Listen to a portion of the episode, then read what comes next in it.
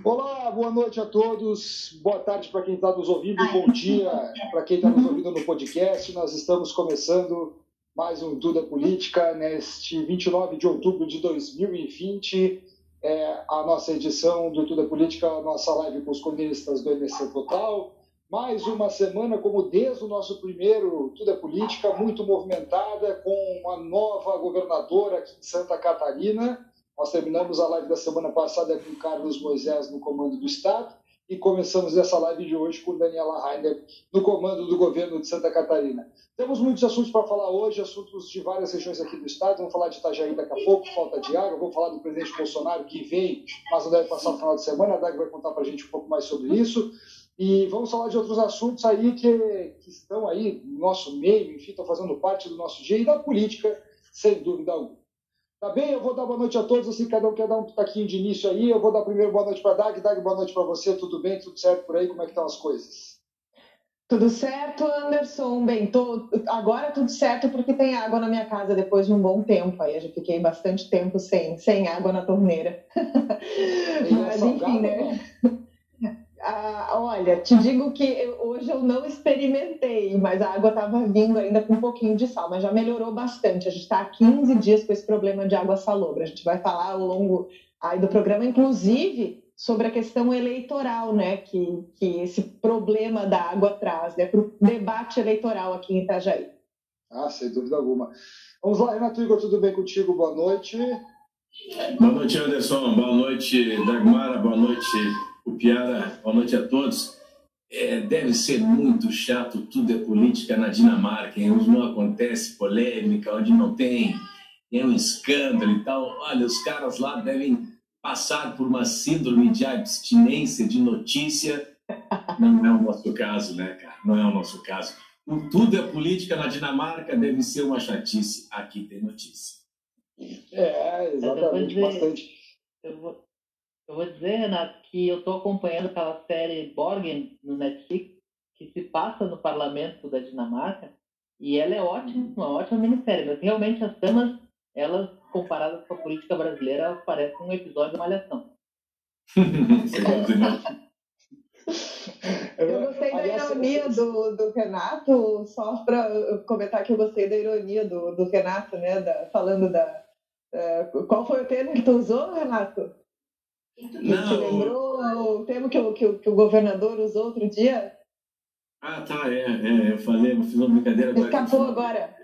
É, me escapou também aqui agora, mas é. Dei um termo que estava em debate há é. muito tempo atrás. Exato. Ô, ô, ô Renato, é, a gente tem tanto assunto que tu me lembrou hoje de uma história, né? Quer contar essa historinha aí que tu, tu, tu queria falar antes? Não, não, era justamente isso, cara. É, a gente comentar que é, o cidadão vai para o primeiro uhum. mundo, não que não aconteça, esse, esse tipo de coisa que está rolando aqui, acontece também, tem vários né, escândalos sexuais, não sei mais o que, isso acontece. Agora, me chama a atenção, o cidadão vai para o primeiro mundo, estou falando da Europa e tal, liga a TV, esses países escandinavos, é um noticiário, eles estão falando de aquecimento global, eles estão falando de, de meio ambiente e tal, porque os assuntos comezinhos, aqueles do dia a dia, falta d'água, é, infraestrutura em transportes, é, problema de greve, isso não tem. Esses problemas do dia a dia que afetam diretamente o cidadão, isso não tem. Não é o nosso caso, a gente tem tudo para ser construído ainda. É, isso aí. E aí é o seguinte, vamos começar então o dia de hoje é, com muita coisa, muita coisa para a gente falar. Vamos já direto ao assunto, vamos falar já da nova governadora de Santa Catarina, Daniela Rainer, assumiu, já está no comando, já fez algumas modificações, alguns encaminhamentos iniciais, deve fazer outros. Eu e Piara conversamos com ela ontem, lá na casa da vice-governadora, que aliás eu posso dizer o seguinte, a gente entrou, né, Piara, em apenas dois cômodos, um espaço de área externa, que tem uma casinha de criança antiga, que deve estar ali uns bons anos, e a gente depois entrou em dois ambientes ali que eu posso dizer, realmente, a casa não é um, não é um ambiente vultuoso, não é um senhor de um espaço como é a Casa Agronômica, que sim, a Casa Agronômica é um espaço muito mais bonito, muito mais organizado que a Casa da Vice-Governadora. E aí, Pera, a gente falou muito sobre vários assuntos aí na entrevista com ela, e ontem, o primeiro assunto, inclusive, que a gente conversou com a, a, a governadora, foi um assunto que estava em pauta já ontem de tarde, que, que pautou o dia de hoje, que é o posicionamento dela em relação ao que o pai dela é, diz em relação ao Holocausto, ao nazismo. Ele é negacionista do Holocausto. E a gente conversou com ela, as respostas estão lá no NSC Total, é, muito na linha daquilo que a gente vinha sentindo né? na coletiva. É, eu confesso aqui, e eu, eu vou ser muito justo, que na coletiva, no momento que ela respondeu, me, me pareceu uma boa resposta, mas depois, quando a gente ouve mais completo, quando a gente lê sobre isso, quando a gente vai sentir mais de perto o posicionamento dela, a gente percebe que realmente ela não foi contundente no posicionamento em relação aos assuntos, em relação ao Holocausto nem ao nazismo. Ela deixou claro ali que pensa diferente do pai, é, que não iria criar um conflito com o pai, mas a gente percebe sim que fez falta um posicionamento mais firme, algo que veio só na nota oficial dela. Porque para a gente ontem também, né, ela não foi contundente, apesar de a gente ter feito as perguntas, né, você até perguntou duas vezes meio diretamente é, na sequência é, e não veio exatamente isso. Exatamente isso, porque eu senti que na coletiva a pergunta foi feita de uma forma que a resposta de Daniela era uma resposta, uma resposta que era, era equivalente ao, ao tom da pergunta que foi feita.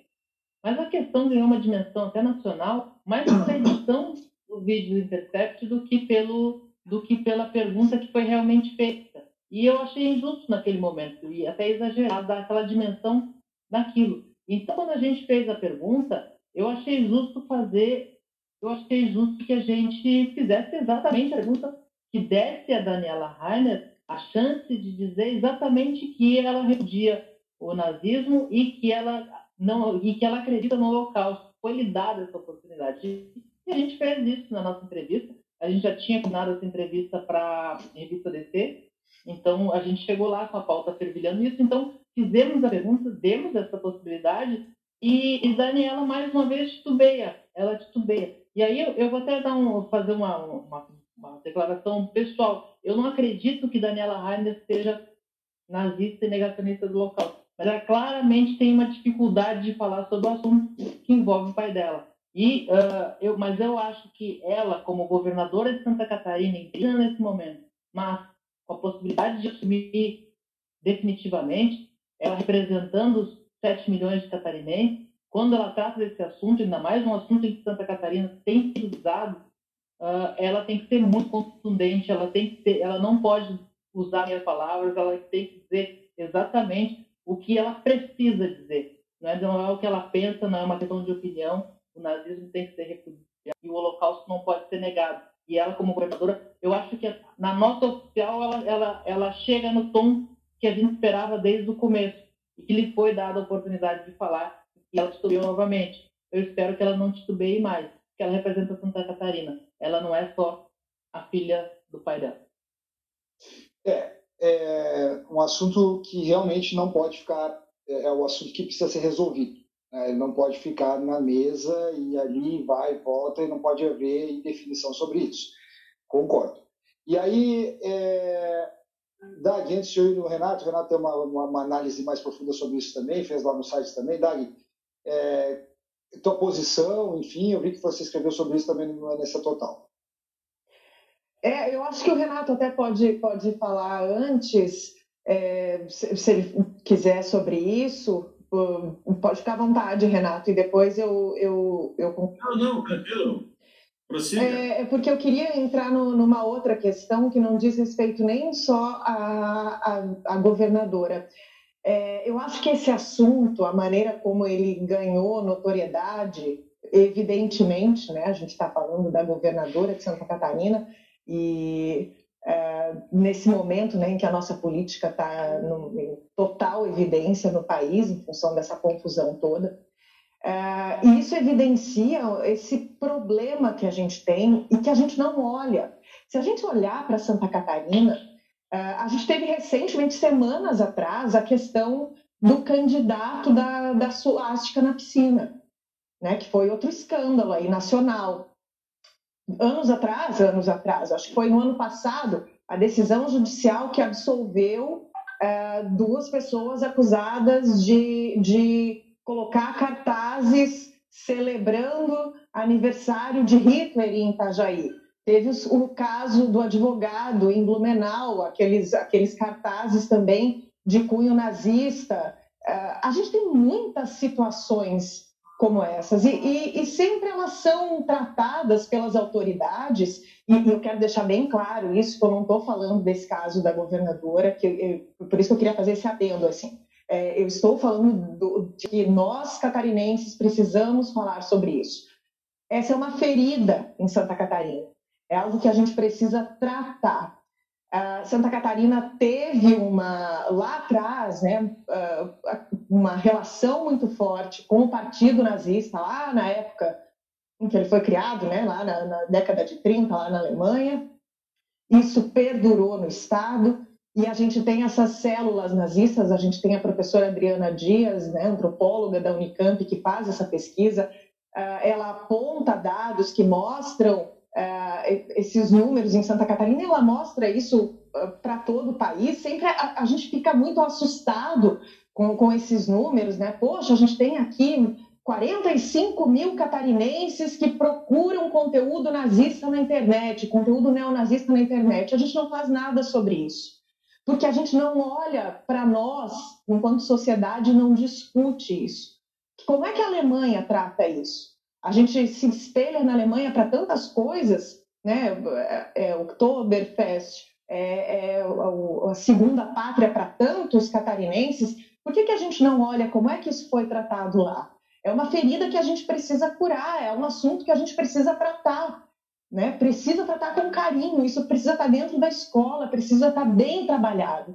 Por muito tempo, é, as nossas autoridades estão tratando é, negacionismo de holocausto, revisionismo histórico como excentricidade, como liberdade de opinião, isso é crime. Isso precisa ser revisto em Santa Catarina. Essa é a minha opinião. Boa, Dai. Muito bom. É isso aí. Esse é um assunto que precisa, precisa discutir, precisa estar entre nós. Eu acho que sim, concordo contigo. Boa, Dag. Uma boa leitura, inclusive, lá no total.com.br do texto da Dag. Vai lá, Renato, vai contigo. Eu sei que você escreveu sobre isso. É, também eh, já tinha tanto. Você que me mandou um link do pessoal do, da, da, da, entidade israelita, né, nacional e catarinense essa semana, e se posicionou, emitiu nota, enfim. Você também escreveu lá nesse total. Fica à vontade aí. É, o comportamento da é, governadora Daniela Rainer é, é estarrecedor, é, é surreal, né? que pode se pensar no primeiro momento de que, não, mas foi mal entendido, ela deixou muito às claras no primeiro uhum. momento, ok. Mas daí vai o senhor Anderson Silva e o Piora Boss fazem de novo, fazem uma entrevista com ela, e a pergunta foi feita de forma absolutamente clara. Então ela teve a oportunidade clara, evidente de se manifestar, como foi dito agora há pouco, dizer claramente que é, lamenta é o que ela deveria ter dito, né? lamenta profundamente a questão do Holocausto, que foi um crime contra a humanidade, uma atrocidade inaceitável, enfim, e que eu repudio o nazismo. Ponto, acabou. E na entrevista que vocês fizeram, ela não disse isso de novo. Aí precisou é, gerar uma repercussão nacional para se divulgar depois de 48 horas uma nota, uma nota oficial para se posicionar de forma mais assertiva com relação a este assunto. É, então ela foi muito mal, foi muito mal nesse episódio.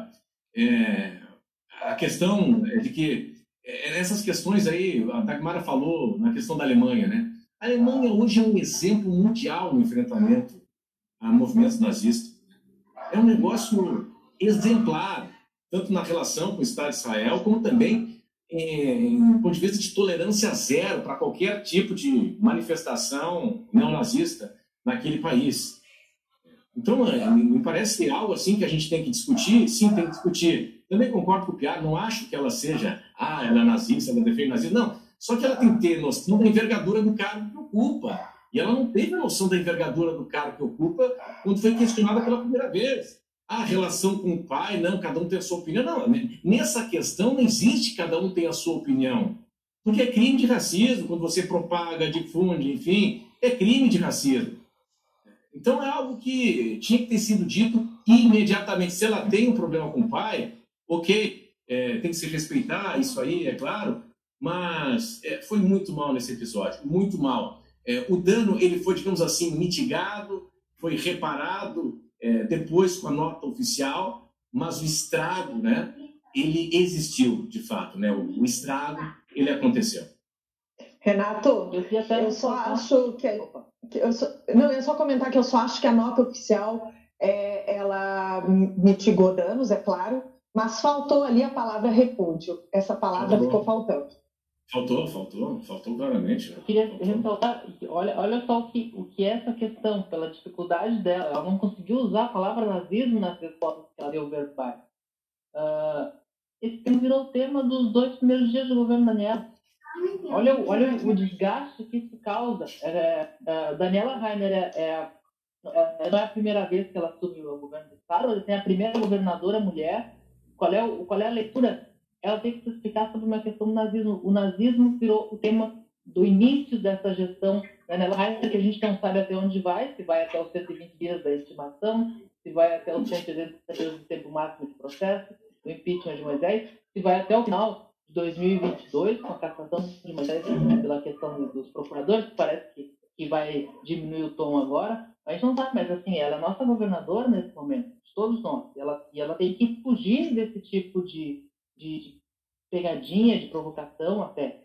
Porque, claro, que agora que ela é governadora, ela vai responder a perguntas que são perguntas incômodas também. E ela tem que estar preparada para tudo. E ela estava preparada para responder, inclusive, a pergunta formulada lá na coletiva, tanto que ela não deu uma resposta breve, curta e improvisada. Ela deu uma resposta longa, pensada, pontuada. Ela, ela evitou os termos de, de repúdio ao nazismo, mas ela deixou, na, naquele momento, para nós, como para tanto para mim quanto para o Anderson, que ela é, não concordava com o pai. E ela achou que era suficiente. Depois teve que apagar uma crise. Porque, uh, mesmo assim, uh, virou uh, uma discussão que não, não, muita gente não considerou aquela resposta contundente o suficiente. Ela demorou a dar a resposta suficientemente e merecedoramente contundente. Então, a, a governadora Daniela Rainer tem que saber que, como governadora, ela está muito mais visada e, e para ela, ela tem que estar à altura do cargo. E estar à altura do cargo, às vezes, é fazer coisas que ela não gostaria de fazer, como por talvez rebater o que diz o pai. É, é isso aí, é, isso aí, Pera, concordo contigo. Vamos às análises de vocês, a gente tem as nossas análises completas lá no site, então, da NS Total. É, esse é o tipo de assunto, como eu disse lá no início, que você não pode deixar ele, não pode deixar ele assim, é uma, uma, deixar no, no, ar de que você não tem um posicionamento, ou de que o seu posicionamento é, pode ser contrário ao que é, realmente aconteceu, que todo mundo sabe que aconteceu, se o pai dela é negacionista, é, ela precisa saber se posicionar em relação a isso, afinal é governadora do nosso estado, né, precisa, precisa realmente ter um posicionamento, e me parece aí que faltou, eu já comentei um pouco sobre isso, assim, me parece aí que faltou ela botar o pé no chão e, e ter também alguém que dissesse para ela, governadora, a senhora precisa saber que esse assunto precisa ter um posicionamento. Esse posicionamento demorou para acontecer. Bom, eu queria avançar só no seguinte sentido, Pera. Ontem, quando a gente conversou com a governadora, ela falou, é, já deu alguns indícios sobre o seu governo, e a gente sentiu ali, eu pelo menos queria destacar duas coisas. Ela vai mexer na Secretaria de Saúde. É, deu para sentir isso. Deu para sentir também que o secretário André Mota Ribeiro não deve continuar. Já ouvi isso no bastidor, e ontem deu para sentir dela que ela vai mexer. E vai mexer em outra coisa importante que está na revista também. Vai mexer na matriz da volta às aulas. Isso deu para sentir também ela deu um sinal ali de que defende a volta às aulas e de que dá para fazer ajustes na matriz de risco, que hoje estabelece quando dá para voltar e quando não dá para voltar. Então dá para perceber que ela quer fazer alteração, que ela quer botar o dedo nessa questão específica de volta às aulas e da pandemia do coronavírus. Deu para sentir isso, né, Pera? Deu para sentir, eu acho que a saúde é a questão talvez mais divergente em, em relação aos governos Daniel, ao que pode ser o governo Daniela em relação ao governo Moisés. Claro que ela deixou claro que muita coisa já, já, já, já foi desrestrita, digamos assim, mas ela foi muito contundente em dizer que, que não teria feito o lockdown que Moisés fez no início da pandemia, praticamente dois meses que a gente ficou com muitas restrições, e que ela era contra, que tinha que isolar os doentes e manter os saudáveis uh, uh, uh, com liberdade de ir e vir, trabalhando, de máscara, tomando cuidados. E essa é a postura dela. Mas uma coisa que eu acho curiosa, assim, é, ficou claro que o, o secretário da moda não deve continuar pela fala de Daniel. Mas uma coisa que eu pontuo no próprio governo Moisés já havia muita gente que, que entendia que, que Mota era um bom adjunto, mas não era um, mas, mas não era um bom secretário.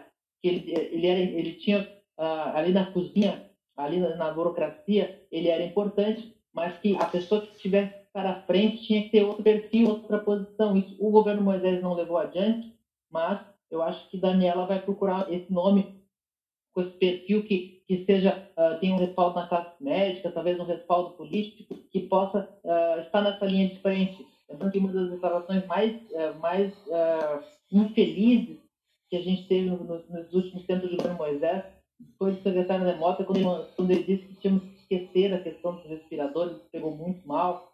Mas na, nas medidas, nas medidas do dia a dia da pasta, ele estava muito afinado com o que pensava Moisés. Então isso continuou. Agora tem uma governadora que pensa diferente, a gente não sabe por quanto tempo. E aí dá o, dá, dá o temor da, da descontinuidade. Mas eu acredito que mesmo se ela, se ela, se ela não continuar com a demota, se Moisés voltar, ele também não reassumiria o cargo. É, é isso aí. É, Dag e Renato querem comentar alguma coisa sobre o futuro de Daniel, depois a gente vai avançar para o próximo assunto. Sim, sim, rapidamente aqui, né? Eu, eu acho uma temeridade mudança em questões estratégicas, né, que afetam diretamente o cidadão. Botar a marca da pessoa no governo, o ritmo, o estilo, tudo isso faz parte. Ela está legitimada no cargo porque foi eleita como vice-governadora na linha sucessória sobre o governo, isso é absolutamente legítimo.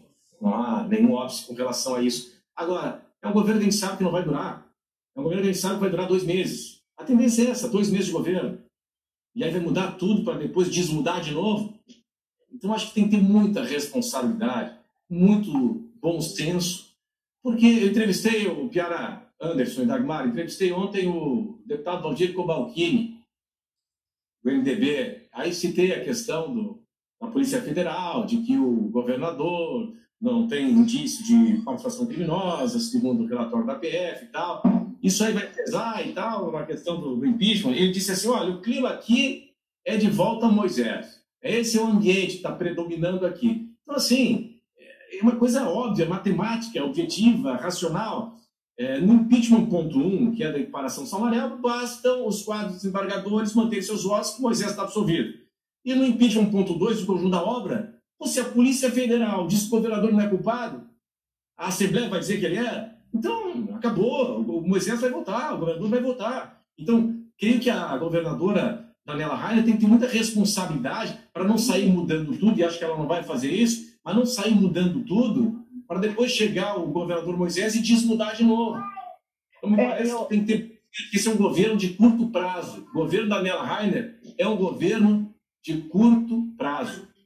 É, o que preocupa, né, Renato, é, é que a gente não conhece é, qual é o, o caminho que, que Daniela vai tomar com as mudanças que ela vai fazer. Essa questão da saúde, ela já deu algumas sinalizações, mas com relação ao restante, né? Porque qual é a base de Daniela Heider?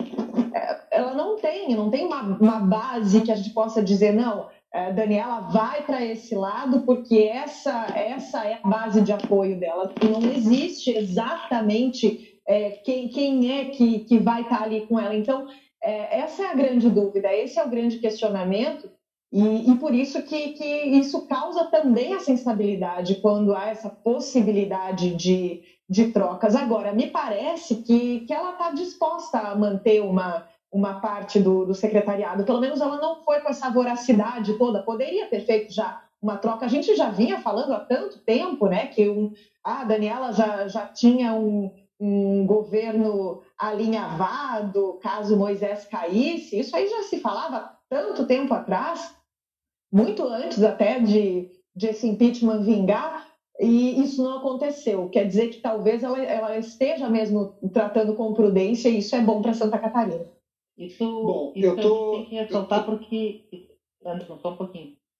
Isso que a gente tem que ressaltar, porque na entrevista ela disse com muita, muita firmeza essa ideia de fazer tudo com muito, muito cuidado, com muita, com muita tranquilidade e com muita e, e sabendo da necessidade de qualquer mudança ter alguma transição. Ela não, ela não chegou mudando tudo. E a gente tem um, um exemplo na história recente que é o impeachment de Dilma Rousseff, Michel Temer assumiu e, e, já, e já chegou lá com todo o seu ministério pronto, aquele monte de homem velho careca que assumiu o ministério da, do, do, do, do, Michel Temer três horas depois do impeachment. Então, a, a, ela não tem um secretariado pronto. Ela chegou, na, ela chegou, ela fez, ela assumiu e fez uma reunião com o secretariado de Moisés.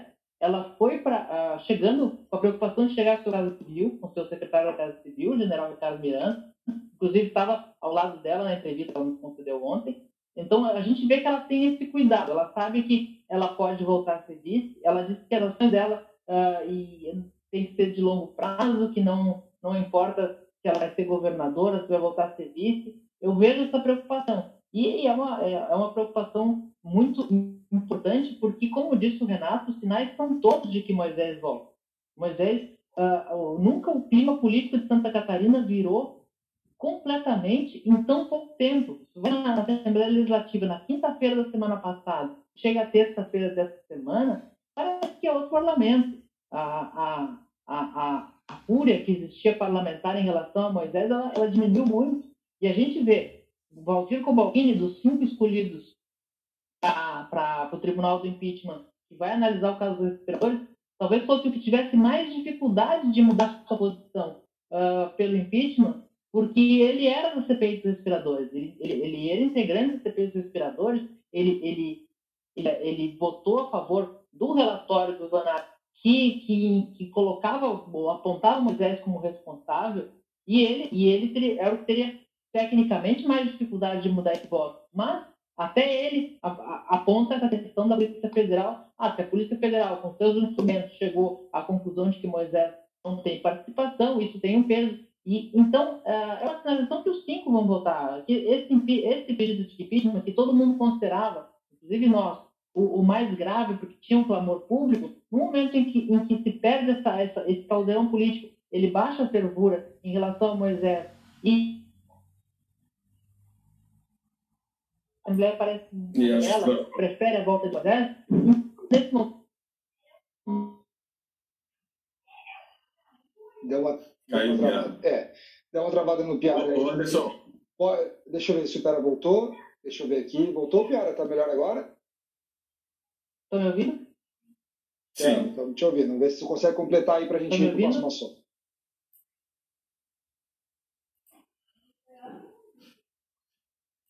Estamos te ouvindo. Se quiser completar aí, pode completar. Agora não mais. Não estamos te ouvindo não. agora, Pedro. Agora está agora tá, tá, tá sem áudio. Está sem áudio, está sem áudio. Isso, está sem áudio. Ô, ô, Renato, quer fazer rapidinho aí, só para conversar que a gente partir para o próximo assunto? Tá, tá. Não, é, tem outra questão. Fora a questão é, policial, policial e política é, envolvendo aí a tendência de volta do governador Carlos Moisés, tem a questão política muito clara né? porque é, não é conveniente para as forças políticas de Santa Catarina ter Daniela Rainer no governo até 2022. Primeiro, porque significa ter Jorginho Melo com a, com a máquina do Estado, né? Um, um, tendo aí o apoio do, do, do, governo, né? atrelado ao presidente Jair Bolsonaro, enfim, sendo natural candidato para 2022. Ele não interessa isso para as demais forças políticas. E tem uma outra questão, né? é mais fácil, mais previsível negociar com o governador Carlos Moisés da Silva, tipo, é, ah, então, seguinte, Moisés, você não vai para a reeleição, fica assim, fica assim, está tudo resolvido, ok.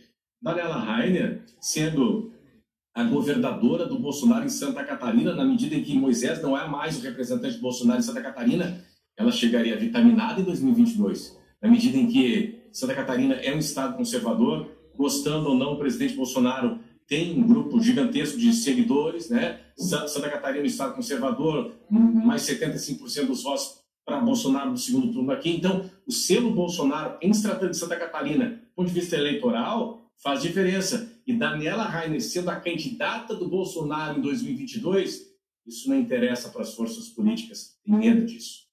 Ô, Renato, eu até escrevi. Ah, desculpa, Anderson, só comentar que eu escrevi Vai, também sobre isso no fim de semana. E falei que, que essa, essa costura aí da Operação Salva Moisés vai além da LESC, né? Não é nem ali só, né? Tá muito além. Tem muita gente interessada nessa Operação Salva Moisés, justamente por isso. Fechei, Anderson. Não, tranquilo, a gente tem bastante comentário, cara. Hoje o pessoal está bem animado aqui, com muita, muita gente perguntando sobre várias coisas. É, comentários mais recentes aqui, o Renato aqui dando parabéns para a gente sobre os nossos comentaristas, dando parabéns e tal. É, o Luiz Henrique Salomão estão dizendo que o presidente mandou o juiz voltar a favor da bis, foi uma derrota dos deputados estaduais, aí os deputados vão ter que recuar. Se for verdade, ficou feio para o juiz e para a Assembleia, tem o destaque do Luiz Henrique Salomão. É, além disso, a gente também está falando, tem outros comentários aqui, vamos ver o que a gente tem mais para cima. É, porque, assim, tem muito comentário aqui sobre. É algo que eu quero analisar de uma forma mais ampla com vocês. Né? É, a gente está. O Santa Catarina está passando por um momento é, de instabilidade que eu acho que não teve na sua história. O Pedro pode confirmar para a gente depois. E aí são diferentes níveis de instabilidade incluindo esse fato que a gente teve de ontem para hoje aí, uma denúncia contra o prefeito de Florianópolis, o prefeito João Loureiro. É, os detalhes sobre essa denúncia, enfim, as versões, enfim, tudo que, que tem sobre essa história do ponto de vista jornalístico está lá no lctotal.com.br. Mas é mais um fato, e eu gostaria de ouvir você sobre isso, mais um fato dessa instabilidade política que a gente traz aqui em Santa Catarina, que a gente tem aqui no Estado hoje. Né? Agora envolvendo né, uma, uma denúncia contra o prefeito da capital do Estado a gente tem esse processo de impeachment avançando, a gente teve o, o, as duas denúncias aí do ponto de vista lá da Operação Catraz contra o presidente da Assembleia Legislativa, a gente tem a questão do coronavírus aqui no Estado avançando, agora com, os casos subindo, a, a, gente tem um cenário que é de instabilidade é, política é, muito grande se transformando aqui em Santa Catarina. E é algo que a gente nunca viu, é algo que a gente não, não presenciou, e está vendo essas idas e vindas tem uma governadora, tinha um governador até semana passada, tem uma governadora, o, próximo governador, o, o próprio governador pode voltar daqui a pouco. Tem mudanças aí de, de, de, de, de pessoas, tem essa denúncia, como eu falei ali contra o prefeito, que surgiu de ontem para hoje. Então, assim, a gente está tá enxergando mesmo, passando por um momento de uma estabilidade muito grande, de um cenário realmente que, que abre muitas, muitas dúvidas e preocupações para as pessoas em relação às incertezas do que a gente vai ter amanhã, depois da manhã, semana que vem, a gente, a gente sai da live aqui achando que terminou os assuntos, termina a live e aparece outra coisa. Então é, é, é um momento realmente assim, é, de muita incerteza e de que a gente não sabe muito o que vai acontecer amanhã e o que está acontecendo aí nos últimos dias mostra isso, né, Renato? Opa, desculpa, eu apaguei sem querer aqui. Cara, é o seguinte, é, eu estava acompanhando a Premier Angela Merkel, da Alemanha, ela foi no parlamento alemão para falar do plano, nessa segunda onda, do plano para os parlamentares é, no enfrentamento à Covid-19, mitigando o mínimo possível na questão, procurando evitar ao máximo né, a questão do impacto negativo na economia, é, passando para a sociedade as orientações, o que, que vai funcionar, o que, que não vai funcionar, quais seriam as novas restrições. Eu queria que Santa Catarina estivesse nessa, né? É uma pena, né? A gente tem tanto assunto que deveria estar na ordem do dia, como, por exemplo, né, a questão das voltas aulas, como, por exemplo, a pré-temporada de verão, como, por exemplo, eu imaginava que agora, eu, eu gostaria que a governadora Daniela Rainer já assumisse na primeira semana, se eu fosse ela, teria feito isso, assumisse na primeira semana e dizia o seguinte, olha, Santa Catarina, vamos lançar um plano de retomada da atividade econômica com segurança sanitária a gente está discutindo essas questões. A gente está discutindo aí é, denúncia contra prefeito, eleição, é, é, holocausto. Surreal, cara. É surreal o que está acontecendo. Eu não acho, até, Anderson, que não há. Eu não acho que é uma instabilidade política em Florianópolis, que isso aí, esse escândalo, é um escândalo, que esse escândalo na, na, na, na capital, isso afete diretamente a administração pública lá na ponta do cidadão. Não acho que isso vai acontecer. creio que até as eleições talvez impactem mais do que é, é, essa questão aí. Agora, é muito ruim para a imagem do Estado, é muito ruim para a imagem de Santa Catarina, e o que passa é uma ideia de instabilidade no Estado como um todo, até para um investidor de fora, né? O investidor de fora ele gosta de previsibilidade, de estabilidade institucional, porque ele quer saber se as coisas vão ter início, meio e fim. Com quem que ele vai conversar? Vai conversar? Quem é o secretário de Desenvolvimento Econômico? Vai cair governador? Esse volta, não volta? Tudo isso é muito ruim do ponto de vista até de negócios para Santa Catarina. O custo disso ninguém mensurou ainda. mas que existe esse custo para a sociedade, não resta nenhuma dúvida, e ele não é pequeno. Quem vai? O Piara quer falar? A gente, a gente vive um momento que parece que o país está em curto-circuito há, há uns 10 anos e acho que desde 2013, com certeza, o Brasil está em curto-circuito e tudo vai se acumulando, crise sobre crise, passou a se acostumar a ver sobre crise. Tu falou, professora, se já tinha acontecido alguma coisa assim em Santa Catarina, e, e, a gente olha que na, na história política de Santa Catarina já aconteceu de tudo um pouco dessas coisas que estão acontecendo. O governador uh, sofrendo processo de impeachment, presidente da Leste investigado, prefeito da capital investigado, operações policiais. Em algum momento tudo isso aconteceu agora, tudo ao mesmo tempo agora, como, diz, como é o nome daquele disco do Suzano, é uma coisa incrível. Assim, tipo, quem, é, quem é que aguenta? No meio de uma eleição e no meio de uma pandemia. A gente, a gente tem que ter muito cuidado. A, a, as informações elas circulam nesse, nesse momento na era de redes sociais e de todo mundo poder produzir conteúdo e informação, que é ganho, mas que é um ganho que tem que ser, eh, tem que ser usufruído com responsabilidade. A, a, tudo, tudo, tudo é tudo é instantâneo para tudo existe uma opinião instantânea, para tudo existe uma análise instantânea. Então, às vezes, a gente tem que parar e pensar, meu Deus, o que, que é isso? O que está acontecendo? E aí, no caso aqui de Florianópolis, a gente tem que ter uma investigação que tem que ser feita, porque a acusação é uma acusação importante, a gente tem que se defender. Tem uma campanha eleitoral que daqui, duas semanas tem uma eleição, tem um primeiro turno, e, e, e tudo tem que ser averiguado. Ah, agora, com muita, com muita responsabilidade, com muita cautela, porque tem, tem todo um destino de uma cidade envolvida nisso também. A gente tem que ficar muito, muito atento. Eu não sei se a Dagmara quer completar alguma coisa nessa linha também. É, eu acho que, é, trazendo uma, uma, outra leitura, a, a primeira vítima de, de, toda essa confusão que a gente está vendo, o Renato falou sobre o, o problema econômico que isso vai causar, mas a primeira vítima vai ser o combate à pandemia porque essas trocas que a gente está vendo, né, essa confusão toda no Estado, agora a gente já vinha vendo na, na, nesse período eleitoral muita dificuldade dos prefeitos em editar medidas é, antipáticas, e a gente está vendo uma reaceleração do coronavírus, uma, uma reaceleração importante, e aí eu me pergunto como é que essas denúncias, essa situação pode refletir em Florianópolis uh, de, que, de que forma que isso pode interferir no combate à pandemia, lembrando que a capital está numa situação bastante crítica em relação à Covid-19, bastante preocupante. Uma coisa que a gente ainda não pensou, né? Uh, tem ali no, no TSE, quando, quando foi estabelecido que as eleições seriam em novembro, é, foi colocado que nas regiões onde houvesse uma situação muito grave, elas poderiam ser suspensas. Será que a gente vai ter condições de fazer eleições daqui a duas semanas? É preciso ter um controle, está tá se deixando a coisa descontrolada, né? enfim.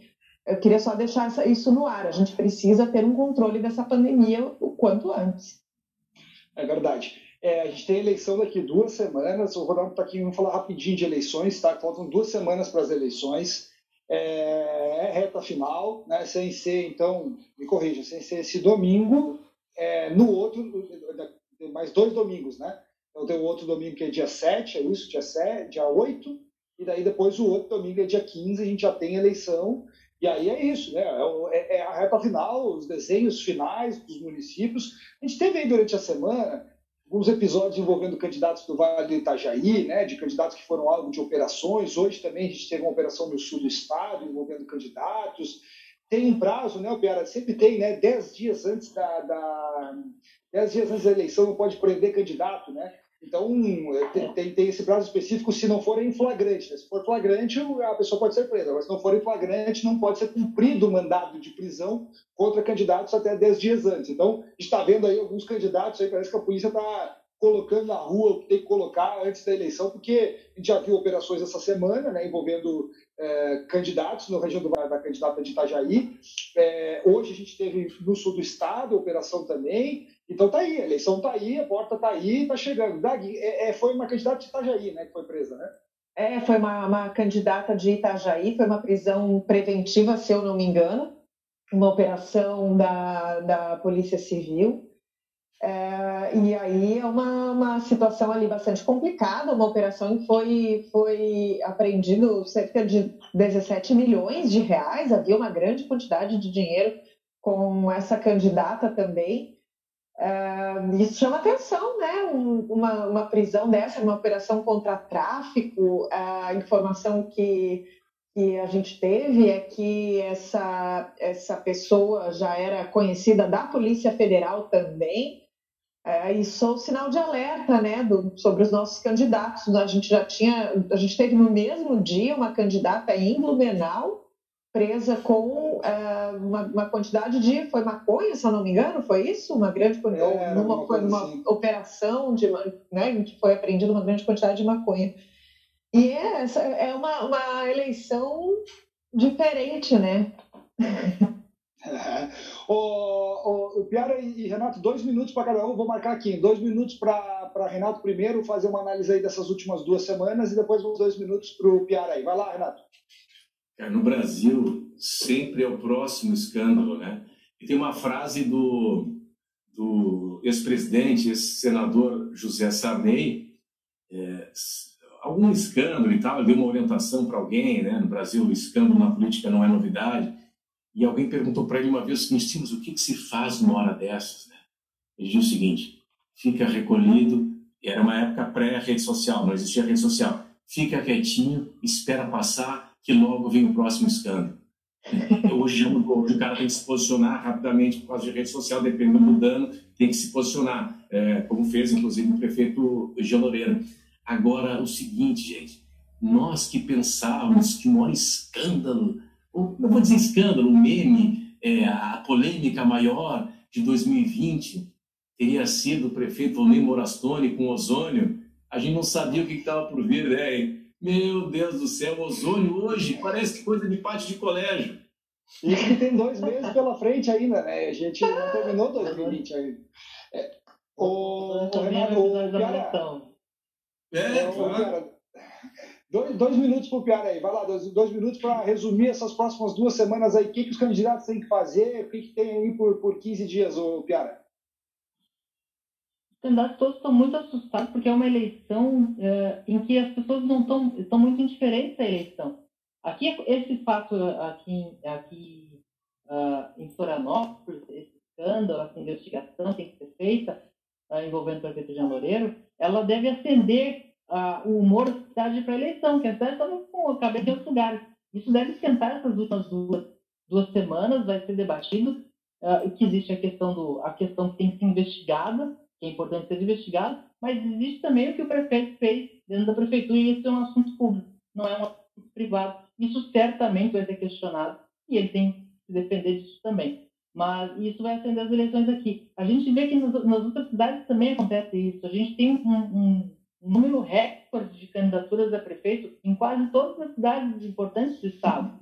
Uh, porque, uh, porque os partidos se fragmentaram, a gente a gente antigamente, a gente, até antigamente, até quatro anos atrás, a gente monitorava cinco partidos e a gente conseguia monitorar as principais candidaturas a prefeito do estado quase inteiro. Hoje em dia, tu, tu olha assim, tu tem que cuidar de um monte de partido que não era importante, ou partidos que nem existiam, porque o, o, os partidos faliram, fragmentaram, uh, as lideranças espalharam por partidos menores, os partidos surgiram, está tudo muito espalhado, existem essas ondas da expectativa.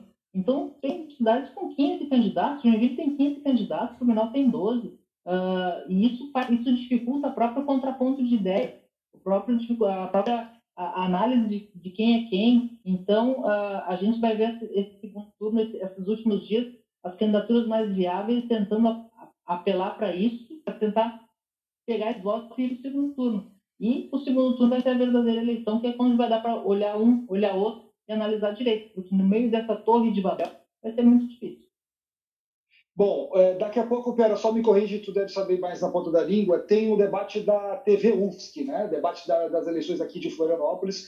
Teve uma decisão judicial durante a tarde liminar que estava barrando, depois a TV UFSC convidou o candidato que havia entrado com esse pedido, né? o candidato Alex Brasil, e agora a gente vai ter o debate. É 8h40 ou 9h40? Só me corrige o horário, tu lembra? É, é 8h40 é na TV UFSC, também no, no YouTube da TV UFSC debate de Florianópolis, tinha uma dificuldade, Jean Loureiro queria participar remotamente, ele está com Covid ainda, e parece que não, não, não, não, não, não houve acordo para que ele participasse de forma remota. Alex Brasil entrou na justiça para participar, porque o partido dele não é obrigatório o convite ao partido dele, o mesmo partido do General Mourão não elegeu deputados na última eleição, então a participação é obrigatória, mas ele, ele é ligado com o PTB, que elegeu deputados, então ele deveria ter sido convidado desde o começo, ele conseguiu na convite e aí a organização chamou ele e vai ter o um debate, que é importante, inclusive vou estar assistindo.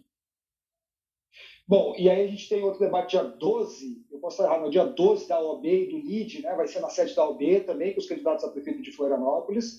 É, são os debates que a gente tem aí. Pelo... Isso.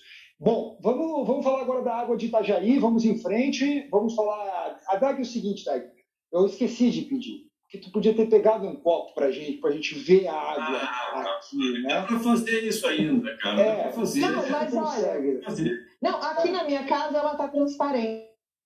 Não chegou a vir com. Porque em alguns pontos que ela tá vindo, que ela, que ela voltou é, na, na barrenta, né? Como apareceu aí nas redes sociais. O que não dá para mostrar é o sal, né? e aí, esse, é, eu, eu tô comentando de você. É, eu queria só entender assim, o que, que aconteceu, assim, por que está chegando água salgada na casa das pessoas assim? Dá para explicar tecnicamente ou é muito difícil de explicar? Não, o que acontece é assim, né? A gente mora, né? Floripa também, a gente está no nível do mar. E a captação de água em Itajaí é, acontece, a barragem fica no canal retificado do rio Itajaí-Mirim, ou seja, é um braço construído artificialmente muitos anos atrás. É, e aí tem uma barragem ali foi feita uma barragem que chama Barragem de Cunha Salina, é uma das únicas no Brasil que segura a, a maré, né? segura a interferência de maré nessa, nessa captação. Só que aí houve um problema nessa barragem de Cunha Salina e começou a entrar água do mar na captação. E aí não perdeu-se o controle. Né? Ontem eu estava conversando com a Silvia Dalef, que é assessora do SEMASA, aqui o Serviço Municipal de Água e Saneamento, e ela me dizia que ah, ontem o nível de sal, e, e esse nível de sal está sendo medido de meia e meia hora, é, ele era de 350 miligramas por 100 ml, se eu não me engano. Talvez eu esteja é, é, falando, não, sei se é exatamente essa medida, mas era 350. Chegou a 3.500, para se ter ideia no, no dia 15 de, de outubro, que foi o pico. Uh, nesse dia, a gente realmente tinha água do mar saindo do chuveiro. Aí queima chuveiro. É, eu tenho máquina de lavar louça aqui em casa que eu não ligo há 15 dias. É, tem que tomar muito cuidado quando lava roupa. A máquina de lavar roupa às vezes tem a função água quente, né? Não usar na água quente, porque tudo que usa água quente pode, a água com sal, ela conduz eletricidade, pode queimar. Então, esse é o problema, né? Tu, tu estraga um monte de coisa em casa. Ah. Mas teve uma obra aí recentemente, né? Mas eu estava lendo com a coluna e os técnicos apontam que o que aconteceu agora não tem nada a ver com a obra. Será que não é o caso é. de uma auditoria independente aí e tal, para dizer de fato qual é o problema? Essa, essa é a grande pergunta. Por quê? E, e é isso que, que o Semasa diz, é isso que o, que o Renato está falando é importante. No ano passado, foi feita, em 2018, foi, a, a Defesa Civil Estadual apontou que tinha uma série de problemas na barragem. O Semasa con, é, contratou uma obra, custou cerca de 8 milhões de reais, essa obra foi feita. Uh, e aí, em dezembro, mergulhadores fizeram uma inspeção, disseram que ainda tinha alguns problemas ali, Aí agora a gente teve esse problema. A informação do SEMAS é que o problema aconteceu em outro ponto, não onde foi identificado lá em dezembro. Agora, quando a gente questiona, tá, mas então o que, aconteceu? A resposta é: não sabemos ainda, estamos trabalhando em resolver o problema uh, conter a questão do sal, para depois saber exatamente o que, que aconteceu e, e fazer e resolver o problema definitivamente. Ou seja, não se tem uma resposta. E esse é que é o, o, o grande, é, é, é, a grande questão. Por isso que isso também está sendo usado, é claro, no debate eleitoral. Não é a primeira vez, lá em 2007, se eu não me engano, isso também foi, é, não, mais cedo, 2004, foi as eleições antes de 2007 foram de, 2000, de 2008 foram 2007 foram 2004, né? É isso, né? Não, isso. 2000, é, isso, é, isso. Eu acho que foi também. Também foi, foi alvo do, do debate eleitoral, porque é um problema sério, mas já estava resolvido há muitos anos e agora voltou a incomodar muito Itajaí. E aí a gente já estava com esse problema da água salgada, e essa semana a maior adutora da cidade é, teve um vazamento, e aí faltou água. Na minha casa ficou dois dias sem água, um horror começou a voltar em alguns pontos água barrenta. Gente, é o caos, é o caos. É, é, agora é o seguinte, Anderson, é, eu até estou escrevendo sobre isso, né? Eu, eu, gosto, eu acompanho esse assunto há muito tempo, a questão do saneamento, fiz trocentos debates a respeito desse assunto. Eu sou da opinião de que faltar água em Santa Catarina é caso de polícia. Um estado que tem rios, um estado que tem é, mananciais, que tem é, água subterrânea, né? É, é inacreditável, é inadmissível faltar água. Essa falta de água que ocorre, e não é algo esporádico, que ocorre, é, isso se dá por falha na gestão, por incompetência administrativa, por falta de interesse público, por falta de manutenção, é, por incompetência, acima de tudo, é, por falta de investimento. Então é um negócio inacreditável. É, eu me lembro, vou repetir, eu já contei isso várias vezes também na Rádio CBN. É, quando eu estive em Israel na primeira vez, eu fui num evento de saneamento lá. E aí perguntei para uma pessoa lá, um técnico lá, perguntei para ele como é que vocês lidam com a questão do saneamento. Pois Israel é no meio do deserto, não tem água, a água lá é dessalinizada. Como é que vocês lidam com a questão de vazamentos? Eu perguntei para ele, ele como é, can you repeat? Não entendi, pode repetir aí? Como assim vazamento? Não, não, não existe vazamento. Como é que não existe vazamento? Isso é um problema gigantesco no Brasil. Não, não, aqui não tem vazamento. Mas como é que vocês fazem? A nossa rede tem manutenção periódica e tal. Eles têm um chip, um chip dentro da, da tubulação, e nesse chip eles conseguem aferir ali vazamento, eles conseguem aferir a qualidade da água, eles conseguem aferir pH da água e, e não tem vazamento. E hoje Israel, que é no meio do deserto, exporta água. Então é caso de polícia faltar água em Santa Catarina. E vou dizer mais, a nossa região aqui da Grande Florianópolis vive esse problema muito sério. 60%, 70% da água que nós consumimos aqui vem de Cubatão, Pilões, vem do continente.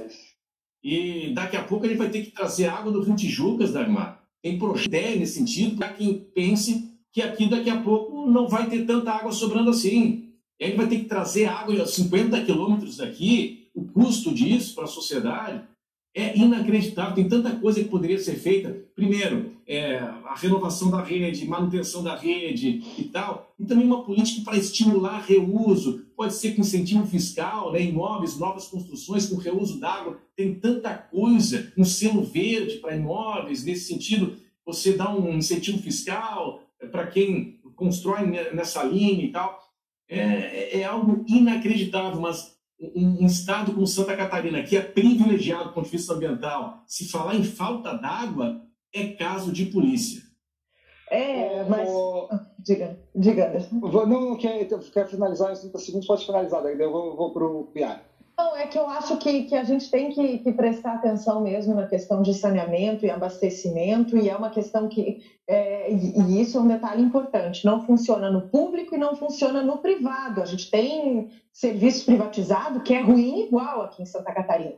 Então é uma coisa que precisa ser revista. Tu tem toda a razão, Renato, mas precisa de fiscalização. É, é, é sabe aquela velha história, né, de ah, é serviço que está debaixo d'água, debaixo da terra, ninguém se importa com água e esgoto é exatamente isso. Ninguém está se importando e é público, é privado, é ruim igual. Isso precisa ser revisto aqui no Estado. O, aqui nos comentários, antes do Piara, só para finalizar esse assunto, o Renato Cerqueira está te dando a dica ali, Dag. Ó. Se você for fazer arroz, não põe sal. Usa o sal da água, claro. é, exatamente. Só liga a torneira ali e bota água. É, tem outros comentários aqui, tem do. Tem, tem outros comentários também sobre essa questão da água, enfim, o pessoal opinando sobre o Alexandre aqui, Gonçalves da, Ro, da Rocha. Justamente esse é o problema, nós achamos que a água não vai acabar, não damos valor à água. É uma questão de princípios mesmo, algo que, que falta discutir. O Renato fala bastante desse assunto, é um assunto que, que pouco se debate. Ô, ô Piara, água salgada e faltar água na torneira pode azedar eleição ou não? Com certeza ela é um problema do cotidiano da cidade, né? É impressionante que a gente tenha que discutir isso, mas em diversas cidades já foi tema de campanha isso. Aqui na Palhoça era um tema durante muito tempo a questão da água. Joinville, lá, discutiu isso em alguns momentos. A gente teve aqui em Santa Catarina uma epidemia de municipalizações no início dos anos 2000, como se a Casan fosse a culpada de todos os males. E aí aconteceu isso que, que a Dagmara falou. A gente tem diversos modelos, a gente tem a Casan com, os, os municípios, boa parte dos municípios, mas muitas cidades que fizeram seus sistemas próprios, privados, a Joinville fez uma empresa pública e todos têm, em maior ou menor grau, alguma dificuldade. Eu lembro que, eh, ressaltando o que eu disse, eu lembro o Renato falando de perda de água, eu lembro quando eu morava em Joinville e se falava muito do, do mérito da, da Companhia Águas de Joinville na época, que a, ela tinha conseguido reduzir a perda que a casa tinha, que era superior a 50%, para uh, meros 30%. A gente está falando de muita água, né? E a gente conformou, parece, com números que não, não podem ser, não pode haver conformidade.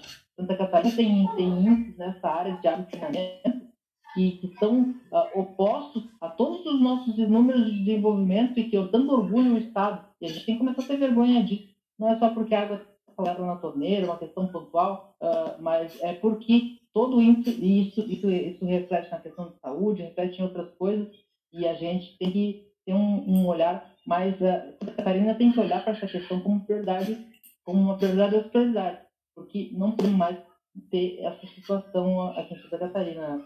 Acho que é isso. Vai, Dag, finaliza aí. Ô, Anderson, é, e, e, agora, eu não sei se a gente vai ter um verão como os outros, né? Não, quer dizer, não vai ser um verão como os outros. Mas a gente está chegando a temporada e a gente vai começar a ver de novo o problema da falta de saneamento no litoral, que é todo ano a mesma coisa: esgoto na praia, é, é praia imprópria para banho, é local, enfim. A, isso, a gente só lembra desse problema quando chega no verão e a gente está com, com aquele cenário horroroso de praia imprópria para banho. Mas daí tem um detalhe também, Anderson. É, o Piara e Anderson, Dagmar. E aí tem um problema também, né? Porque tudo a gente depende, tudo a gente acaba no discurso de tem que ter fiscalização, tem que ter fiscalização, como se o cidadão não fosse obrigado a fazer a parte dele, né? Não dá para não dá para esquecer, Anderson, você acompanhou de perto esse assunto também, não dá para esquecer que aqui o Se Liga na Rede, a gente está falando, o Se Liga na Rede, é um programa da Prefeitura de Florianópolis, é fiscalização de ligação onde tem rede. Então a gente não está falando de falta de saneamento, a gente está falando de onde tem rede. E aí as pessoas não se ligam na rede. Isso acontece na beira-mar, isso acontece no, no, no, prédio top, isso acontece é, nas regiões mais é, simples, digamos assim, também. Acontece de, de A a Z. Uma vergonha. Uma vergonha. Então as pessoas têm que ter responsabilidade. Eu recebi uma foto de um amigo, né? um amigo me mandou uma foto hoje, falar em foto hoje os caras ficam com olho regalado. Calma. Não, eu recebi uma foto, é, um amigo que mora na Lagoa da Conceição. eu recebi uma foto de um amigo que mora na Lagoa da Conceição, me mandou uma foto, pô, Renato, me ajuda aqui e tal, pô, um vizinho aqui no, no, no, no, condomínio Saulo Ramos, lá que tem na Lagoa, super conhecido, né? Condomínio residencial. o cara tá vendo uma casa de três andares, é fora do gabarito e tal. O cara sabe que não pode. Sabe que não pode. Então aqui a gente tem um, essa gambiarra, essa mania de levar vantagem. O que, que acontece nos prédios hoje? Todo mundo faz isso, né? É, a realidade é que o cara faz um prédio, tá? Lançou o prédio, a BITS. Aí tem bombeiro cheio de regra e tal. Conseguiu a BITS, primeira reunião de condomínio, vamos autorizar a fechar a sacada todo mundo fecha e autoriza ali e tal. É assim que funciona, cara. É assim que funciona. Então, é... a gente tem que mudar comportamento, não é só novas leis, novos comportamentos. E não vamos resolver só com fiscalização. A fiscalização sempre vai ser insuficiente. Você falou em Kazan agora há pouco, Dagmar, não importa se é público, se é privado, enfim. Uma vez, uma vez teve uns técnicos da Kazan foram fazer um curso na Alemanha e teve um estudo de campo, né, nas margens, uma região ribeirinha, a um rio.